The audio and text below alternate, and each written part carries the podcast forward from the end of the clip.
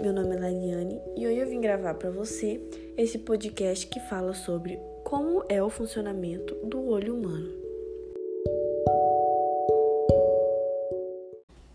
Quando olhamos na direção de um objeto, a imagem atravessa nossa córnea e chega até a nossa íris, que regula a quantidade de luz recebida por meio de uma abertura chamada pupila.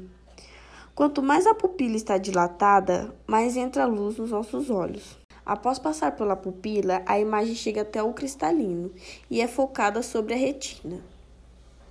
A lente do nosso olho produz uma imagem invertida e o nosso cérebro converte ela na posição correta.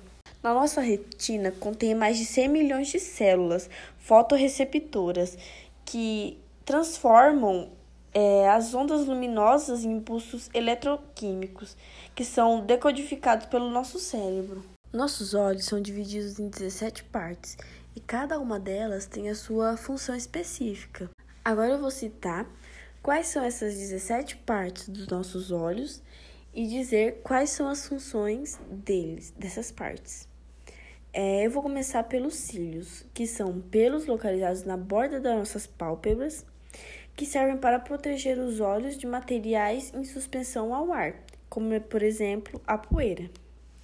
Já a conjuntiva, que é outra parte, é uma, uma membrana transparente que reveste a parte anterior do olho e a superfície interior das pálpebras. Já a córnea é um tecido transparente que cobre a pupila a abertura da íris. Junto com o cristalino, a córnea ajusta o foco da imagem no olho.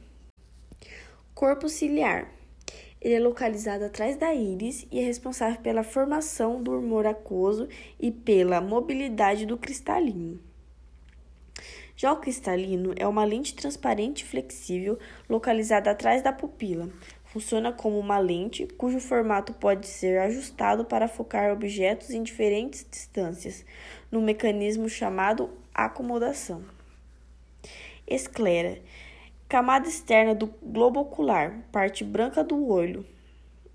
Semirrígida, ela dá ao globo ocular seu formato e protege as camadas internas mais delicadas dos olhos. Fóvea central. A fóvea é uma porção de cada um dos olhos que permite perceber detalhes dos objetos observados.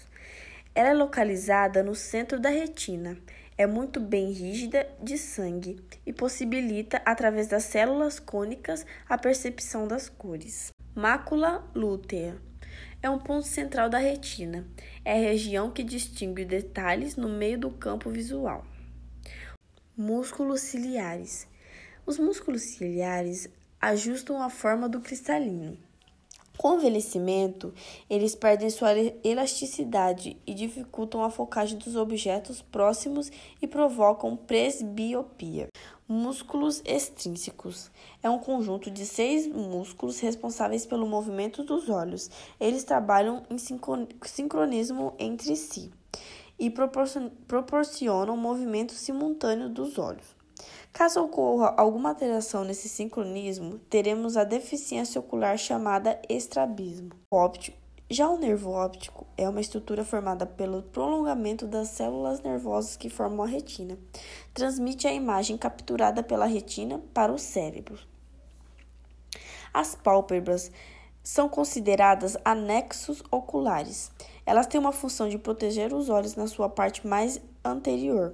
Através da sua movimentação, que é o piscar, ela espalha lágrima e produzida pelas glândulas lacrimais, umedecendo e nutrindo a córnea e tirando substâncias estranhas que tenham alcançado o olho. Já a pupila controla a entrada de luz, é, dilatando-se em ambiente com pouca claridade e estreitando-se quando a iluminação é maior. Esses ajustes permitem que a pessoa enxergue bem à noite e evita danos na retina quando a luz é muito forte.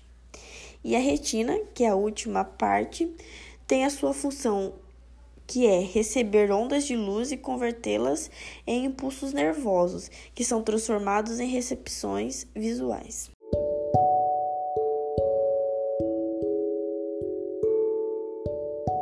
Esse é meu podcast sobre o funcionamento dos olhos. Espero que tenha gostado e até a próxima.